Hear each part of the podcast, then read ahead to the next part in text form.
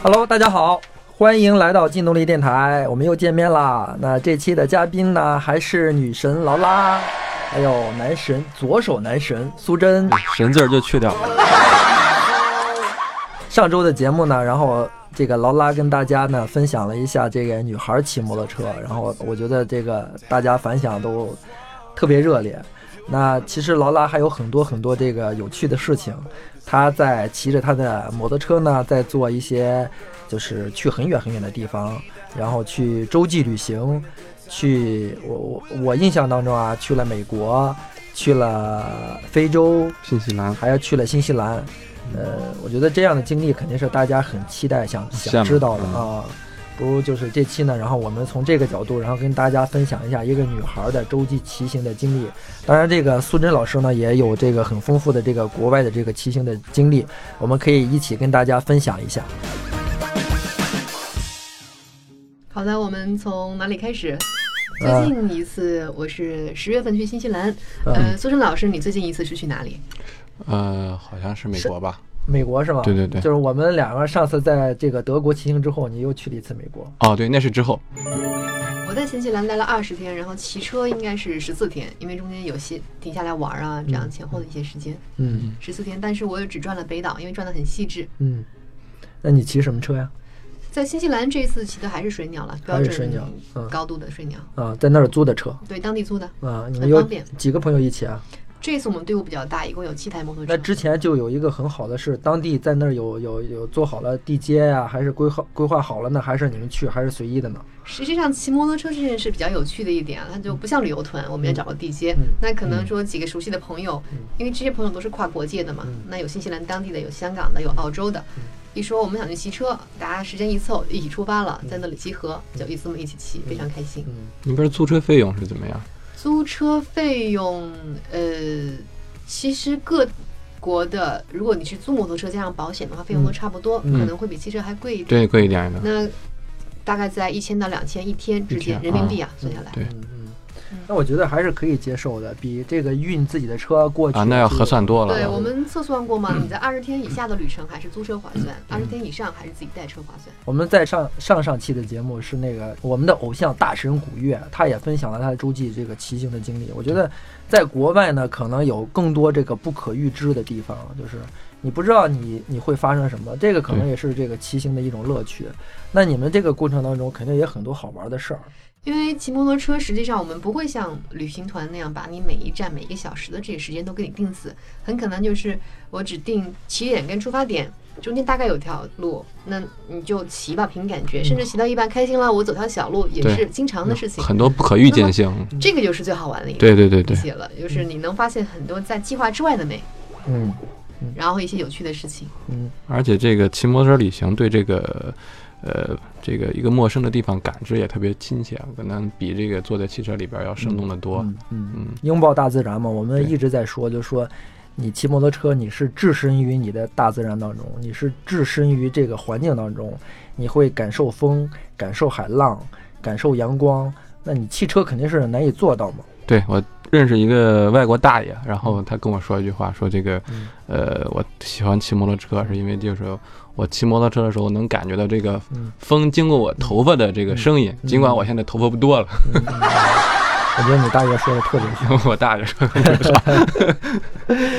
那个苏珍，那个你包括之前在这个意大利留学的这种经验，然后那个时候你就开始在国外骑摩托车。对，呃，国外骑摩托车肯定跟国内还不太一样，人家那个交通啊比较成熟。对，比如像这种租车啊，像这个社会上对这个摩托车的这个尊重啊，还有谦让啊，都都都是比我们要好很多。对，呃，是这样，那个其实对。对于外国来说，特别是欧洲、欧美发达国家，摩托车其实并不是一个特别稀罕的东西。然后每个人都可以骑，呃，无论这个年龄大小，然后男女老少都可以骑。然后我就见过一个那个，嗯，有个应该算是现在我们说是辣妈吧，可能是我也看不清她的年纪。戴一头盔，然后骑雅马哈 R 六。怎么知道她是辣妈呢？因为她后边带一小孩儿，然后身材很好是吗？身材特别好。然后这个小孩呢，一开始我是我是看他前边，然后一辣妹骑摩托车过来，一看后边还有一小孩儿，小孩戴头盔，趴他妈身上，我都不知道他睡着了还是特别着迷。然后他妈就是在那个在这个公路上就是该压弯压弯，然后小孩在后边一动也不动，跟小鼠鼠袋熊一样，就特别可爱。对对，这这一点也真是国国外跟国内不一样的地方。然后我经常也有朋友跟我分享，就是他们那个就是小孩儿很小，对，很小就开始骑接触越野摩托车，就是爸爸骑着在前边，儿子骑着在后边，甚至两岁就就在骑。前两天那个我们那个劲动劲动力摩托 A P P 上，然后我们播了一个视频啊，那个俄罗斯两个小孩，对，俄罗斯小孩，两岁跟四岁，两岁四岁，嗯。竟然那个两岁的是骑摩托车，对对对对，四岁的是开卡丁车，对，走路还走不全了，就是走路还走不稳呢。他们两个飙车呀，在赛车场，对，这就是我觉得这个国外的这个这个摩托车的文化理念跟我们不一样的地方。嗯，会比较成熟，不会说把摩托车看作洪水猛兽，对对对，特别危险，或者说这个就是那个非主流，或者说暴走族才干这个事儿。他们就是生活很平常的运动的一部分。嗯，我觉得在国内好多那个，就比如说，就就像我一样。我我如果是让我的孩子然后去骑摩托车，然后我可以做得到，孩子也愿意，那我觉得那个那个孩子他妈妈估计行这肯定不行。如果他妈妈同意了，我觉得他爷爷奶奶会。会打断我的腿。其实，与其是这个控制他、禁止做这些事儿，不如说是正确的去引导他们去做。但实际上，我觉得啊，像国外的这些政策环境，或者是当地人的环境，呃，除了说是对摩托车比较的宽容，他们觉得很稀松平常，但实际上他们也意识到摩托车在路上毕竟是弱者，所以他们会有很多的关心。嗯，你看我们在美国骑也好，新西兰也好。也好，都是汽车来主动让我们是的。然后不管我是在这个高速靠边停下来，还是说在一个乡村小道停下来，只要有旁边路过的汽车啊，包括少数族裔，像我在新西兰就有毛利人，然后在美国碰到过黑人，或者说是看见西班牙裔的，或者是各种各样的人，他们路过我都会停下来说你怎么样？没事吧？出什么事儿？要不要我帮你？对，特别特别真诚，特别关心。嗯嗯，那就当时会觉得特别温暖嘛。嗯，不管你在哪里。是的。像他们，你比如说欧洲啊，他们有摩托车道，对，有专门的摩托车道。即使是没有单独的规划一条摩托车道，然后他们的这个就是汽车的驾驶员会预留一条，对对，预留一条车道给摩托车。嗯，就是我觉得这个真是跟国内不一样，国内现在就是穷追猛打，对，然后就是完全就是就是对摩托车没有任何的这种谦让，往往是也也不关注，然后万一我碰了，然后对他会造成什么损害。这个真的是不一样，所以你们也喜欢这个去国外骑行。对，环境稍微干净一些，然后人民这个对摩托车也比较尊重，然后人都是在路上都是路权是平等的嘛。对，嗯，那我觉得就是你们肯定也是看了很多这个不同的这个异域风情啊，嗯，然后也遇到了不同的这个人跟事儿啊，然后不如你有没有在你的记忆有那么一个瞬间，然后你可以想得起来的那种？嗯，我好像听苏珍老师刚才聊过一些这样的话题。对，这是可能就是当地车友这个生活呃文化差异，然后对这个车友之间的交流也特别不一样。你比如说，可能那个呃欧洲的车友可能比较冷静一些，然后他见你可能打个招呼，然后是特别呃你遇见了，然后会车的时候打个招呼。然后我见着好像在有一次在美国骑车。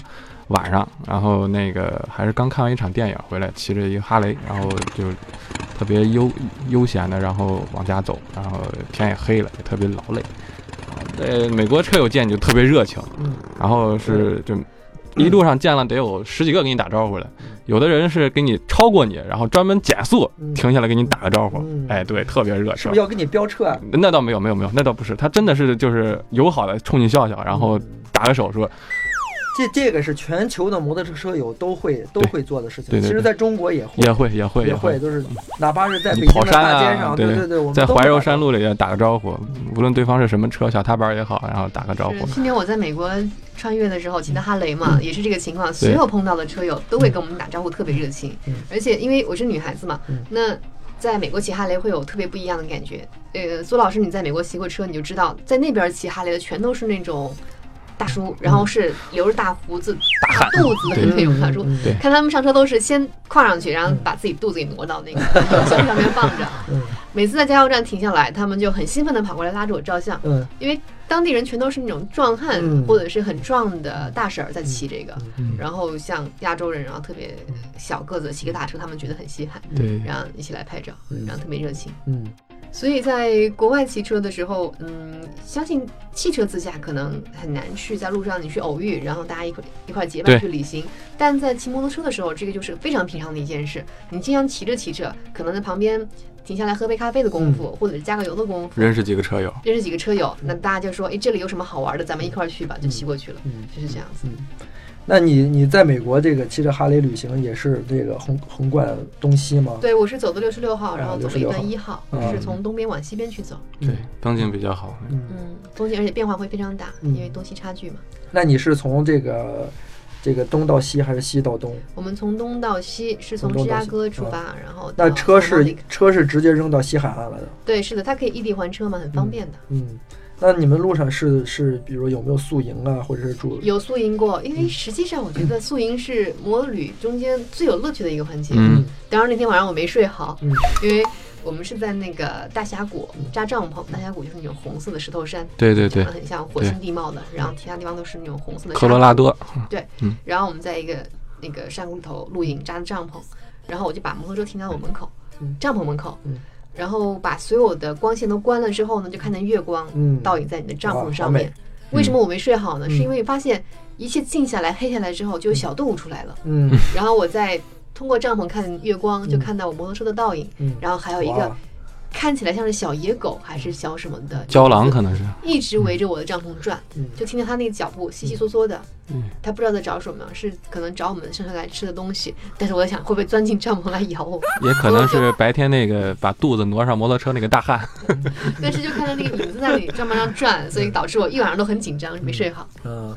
但是我觉得，虽然你没有睡好，但是这一个瞬间就印在你的脑海当中了。对。那我觉得这对你的人生来讲，这样的一个瞬间，这样的一幅画面，在你的大脑中当中，它是一个特别珍贵的。是，你就想象在月光下，在一个很壮丽的山谷里头，然后一个小帐篷，然后一个女孩子在帐篷里头特别紧张害怕，然后外面一只小动物在转圈，嗯，也挺好玩的。这样子想一想。那你你在非洲旅行的时候，非洲的旅行跟美国我觉得又是不太一样。美国相对来讲是比较呃，就是怎么讲呢？是文明社会嘛。嗯那么它所有的一切都比较的完备。你其他的小镇上，还有很多的小 motel 啊，有人啊什么的。然后你即使骑到这种像大峡谷这种地方，它也是有比较完备的这样的措施的。那我们在非洲的时候，就会有一些比较荒的地方。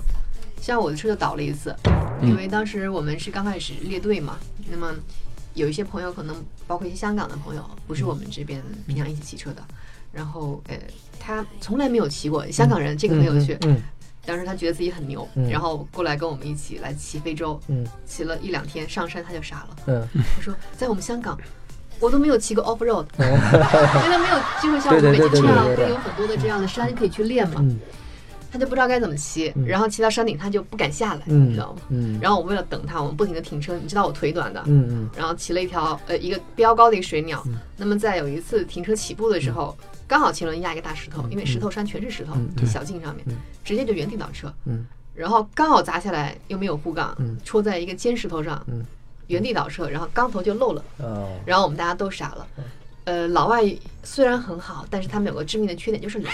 嗯，那么我们那天刚好是星期六，嗯，打电话，所有的这个维修店都不上班，都在休息。说好吧，那你们等他上班之后再来拖你们。然后最近的一个可能要下山去一个村子里头，要五十公里以后，所以我们就傻眼了。嗯，就是一群朋友坐在山顶上，瞅着一个钢头被戳破的，然后机油洒了一地，完全没法走的车就开始发愣。嗯，最后发现，哎。这个运气好的人总是运气好的，刚好有一管这个很小一支这样的万能胶，嗯，就是你没有工具去补嘛，嗯，我们有工具拆车，但是没有其他的配件，嗯，然后我们一位同伴呢就把自己的秋裤，嗯，给拿出来用刀开始割，剪掉，剪掉一块儿，然后把这个内裤和布贴在了这个钢头里面，然后用万能胶贴好，它就不会不会移位了嘛，钢头碎了，用这块靠着这块内裤，我们还能走。强的，嗯。下了山。其实我觉得就是在这个就是旅行经验比较丰富的时候，往往很重要的是你一定要带着胶带，你一定要带着 A B 胶哥俩好，这种东西很重要。有一次这个我也是，我就在北京跑山也是，然后摔倒了，然后也是那个缸盖，然后渗油。那那个时候就是最好的一种办法就是也是搁了内裤。对对对，我觉得直接涂上胶就可以，甚至他们可以用口香糖啊，对对对对，用这这种那个呃肥皂啊。都可以实现这样的一种。我刚刚是戳了一个洞，用肥皂和胶根本堵不住，因为胶不干，这个很奇怪。嗯，我觉着突发面对突发状况，这个保持镇定是第一要做的，然后，然后就开始，不一定是坏事。嗯嗯。那个我们上次跟那个古月聊天的时候，古月然后在那个南美洲，他南美洲，然后他被那个虫子给毒了。然后整个就是人都休克了，就那都那么严重，然后满脸的都起了疙瘩，然后这就可能就是我觉得。你在非洲有可能会不会也有这样的一种状况？因为我觉得非洲比这个南美洲还原始，更凶险。所以我去之前先打了一堆的那个疫苗、防疫针，什么疟疾的、黄热病的，先打完，然后很开心就去了。同时还带着我一个宝贝，就是我们家狗狗用的这个驱虫子水。哦，因为你要相信那个有有专门给宠物用的那个驱虫水嘛，喷了之后，一般那些什么蜱虫啦、跳蚤都不来咬你。然后我总是带着一罐宠物用的东西给自己喷，效果很好啊。这个在这里说一下。嗯那你在这个非洲的时候，你是路线是怎么样的？是也是穿了很多国家吗？呃，我们只是在南非，在南非。对，因为这次时间有限，然后只是在南非，然后骑了两周。我们是从德班骑到了开普敦。嗯，那也是穿越了，有 off road 的路面。对，是的，有乡村路，然后有石头山，有沙土，然后也有公路。嗯嗯。但是骑摩托车的乐趣就在于，我们不是赶路，我们是要看风景，所以两个点之间尽量的走那些不是公路的地方。嗯。那你像你在这种 off road 的这种路面，然后难免会有这种，就是泥呀、泥坑啊、沙石啊什么，这种我觉得任何人技术再好也会摔车的。对，嗯，首先泥我是最讨厌的，那沙子还好一点，因为泥那个我们的轮胎公路它一沾泥就变得很滑，根本控制不住。所以呢，你就尽量不要去压泥坑嘛。你可以从旁边的那个草地啊，或者是旁边的那些硬土路过去。泥坑它不会是横贯性的，因为非洲大陆的特点，它不像我们去跑西藏。你可能有那种巨大很长的，它大部分地方还是说泥土少，然后不会特别泥泞，但是可能是有硬质路面的水坑、沙石这样的石头路为为主，这是它的特色。嗯，那你们吃是怎么样？都带着吃的，有没有会路会遇到这种？比如说你们要野营的时候，然后去找水果呀，甚至带一只带着，带着。我们有露营，当时就是骑车进一个深山里头，没有信号，嗯，然后在一个山谷里头，然后我们就是。因为水鸟装载量很大嘛，我们就带着各种口粮香肠啊，然后面包啊、肉啊，然后鸡翅啊就进去了，然后在里头生堆火自己烤来吃。嗯嗯。我没有去非洲这个骑行过，特别羡慕，我也没有。在在我的这个头脑中的画面是，然后我在那个大森林没有吃的了，然后到处找，比如说逮了一只兔子，然后烤一烤。各种野生动物是吧？这种在电影当中的一种画面。你们这没有有去钓鱼啊？啊，钓鱼。哎，那个非那个非洲也好，美国也好，他们那湖里，我们经常会发现那好大好大的鱼啊，经常非常容易钓到。然后你那是靠技术的。很傻，我觉得啊，好像不知道为什么，你就没有人容易进去钓，它就它就上来了。嗯，这次钓鱼钓的比较多是去新西兰，我们有过两次海钓，一次西钓。嗯。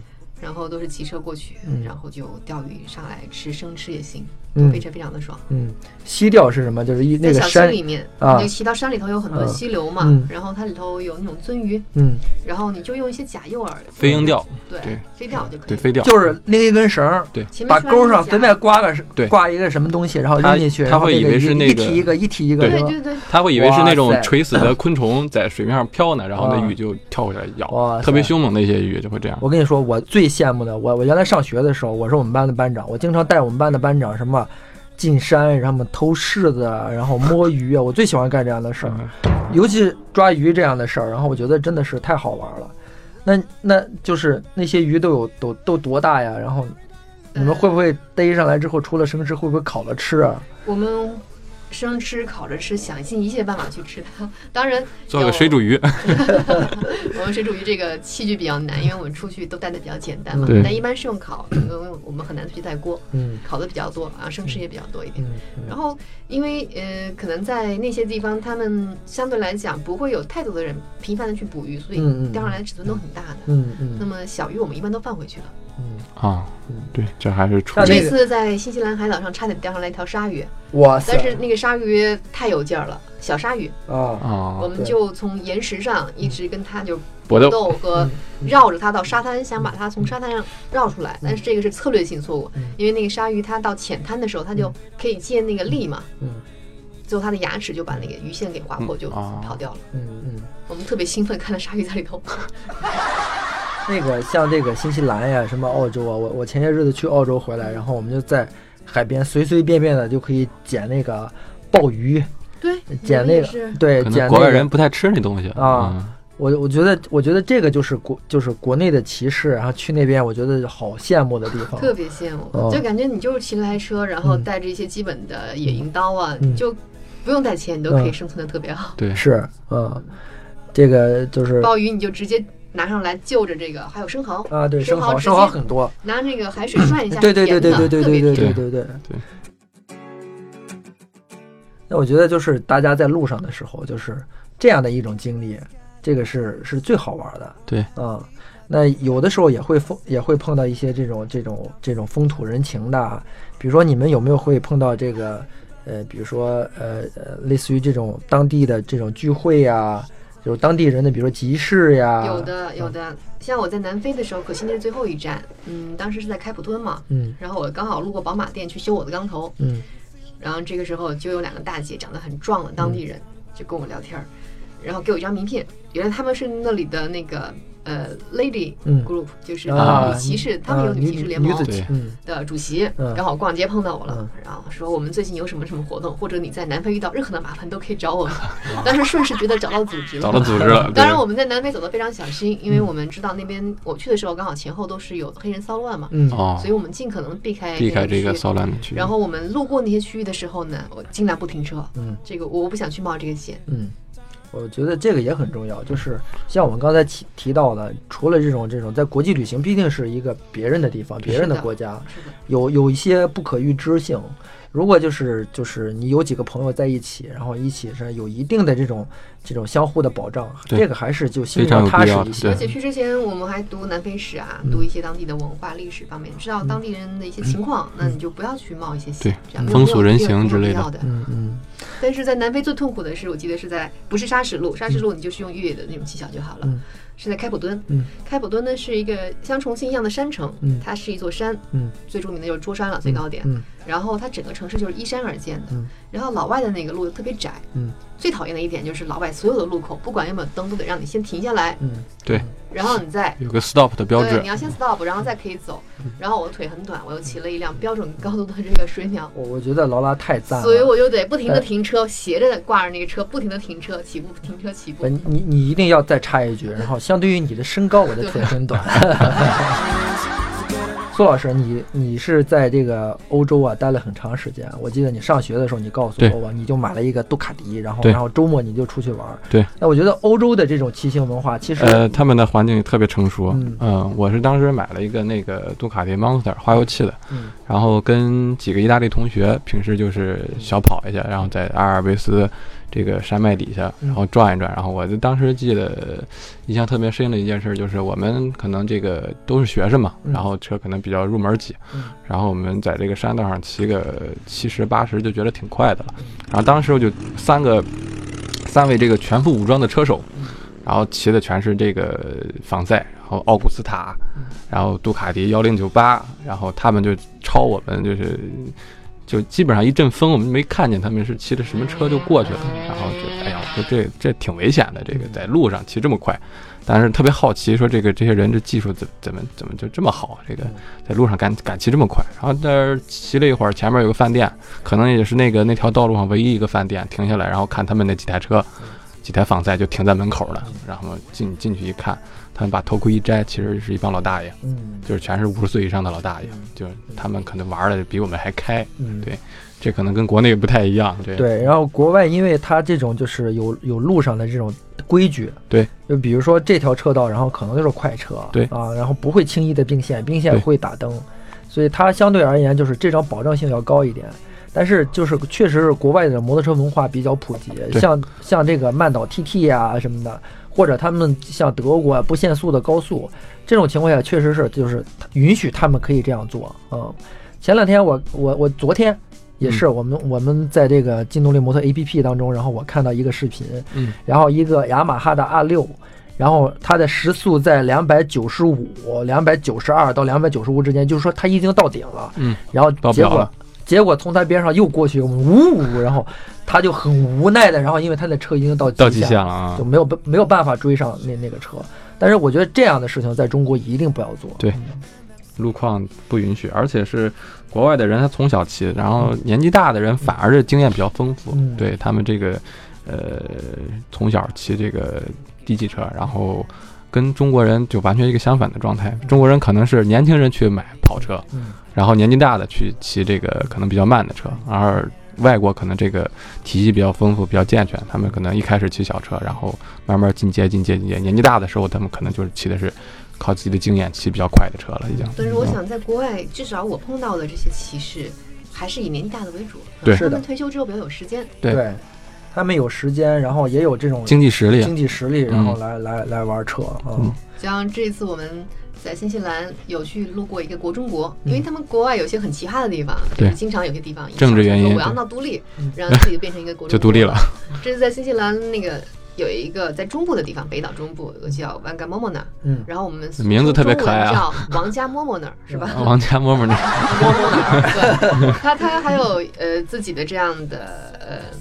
就是签证的那个戳，嗯我还在自己护照上盖了一个，嗯他那个戳很艺术，嗯结果导致我回中国海关的时候，呃 海关的人看了半天不说话，我说哎有什么麻烦？这是假的吧？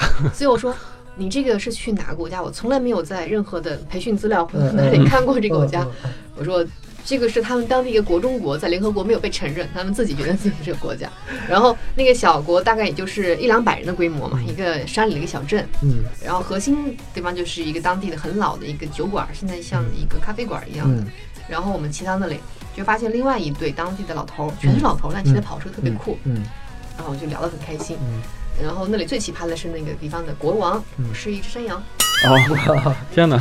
对，一只长胡子山羊。嗯，然后镇长还才是一个人类，是 反正就长了很大的胡子，长得很怪异，让大家都去跟他跟他拍照。嗯这贿赂这个国王就是买胡萝卜就行好像了。他们那个历史上曾经是有一类 一任的这个国王是一只猫还是一只公鸡最后就是因为这个执政压力过大，抑郁而亡嗯，然后才改选了这只山羊，挺有趣的。山羊这个承受能力比较强，但是也有一个传说说这个王嘎莫莫纳呢土语，文干梦梦呢？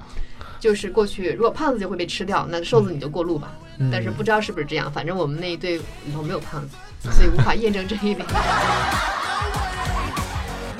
时间过得好快啊，然后我马上又半个多小时了。呃，我觉得就是跟这个好朋友们，然后这个一起，然后听他们的这种国际旅行的经历啊，或者这种呃奇闻异事啊，然后都我就觉得真的是，然后我们蠢蠢欲动有点儿。对，我们应该真的是应该好好的这种享受生活。然后我们工作的时候努力工作，然后工作之余应该好好享受自己的人生。对然后如果就是喜欢摩托车呢，然后你就大胆的，然后实现你的愿望。然后如果你想出去旅行呢，然后你就勇敢的，然后把你的车骑出去。其实我们曾经我们在第一期的时候就说过，嗯其实车真的不重要，你骑了一个小绵羊、小踏板儿，你都可以去。一样可以见对你都可以去西藏，对吗？但是有一点就是一定要有一种安全意识，一定要记得，永远记得保护自己，然后让自己的快乐建立在这个安全的基础之上。那么我们这一期的节目就到这里，然后也欢迎大家，然后下载劲动力摩托 APP。那现在呢，劲动力摩托呢已经在苹果版已经上线了，安卓版稍后即将上线。里边有很多这种关于测试的，有视频的，也有电台，也有数据库，是中国第一个摩托车的数据库。那如果大家喜欢摩托车，不妨下载这个应用。那我觉得应该会给你很多你以前没有没有看到的一个小小的惊喜。那么这期就到这里啊，我们下次再见，再见，再见。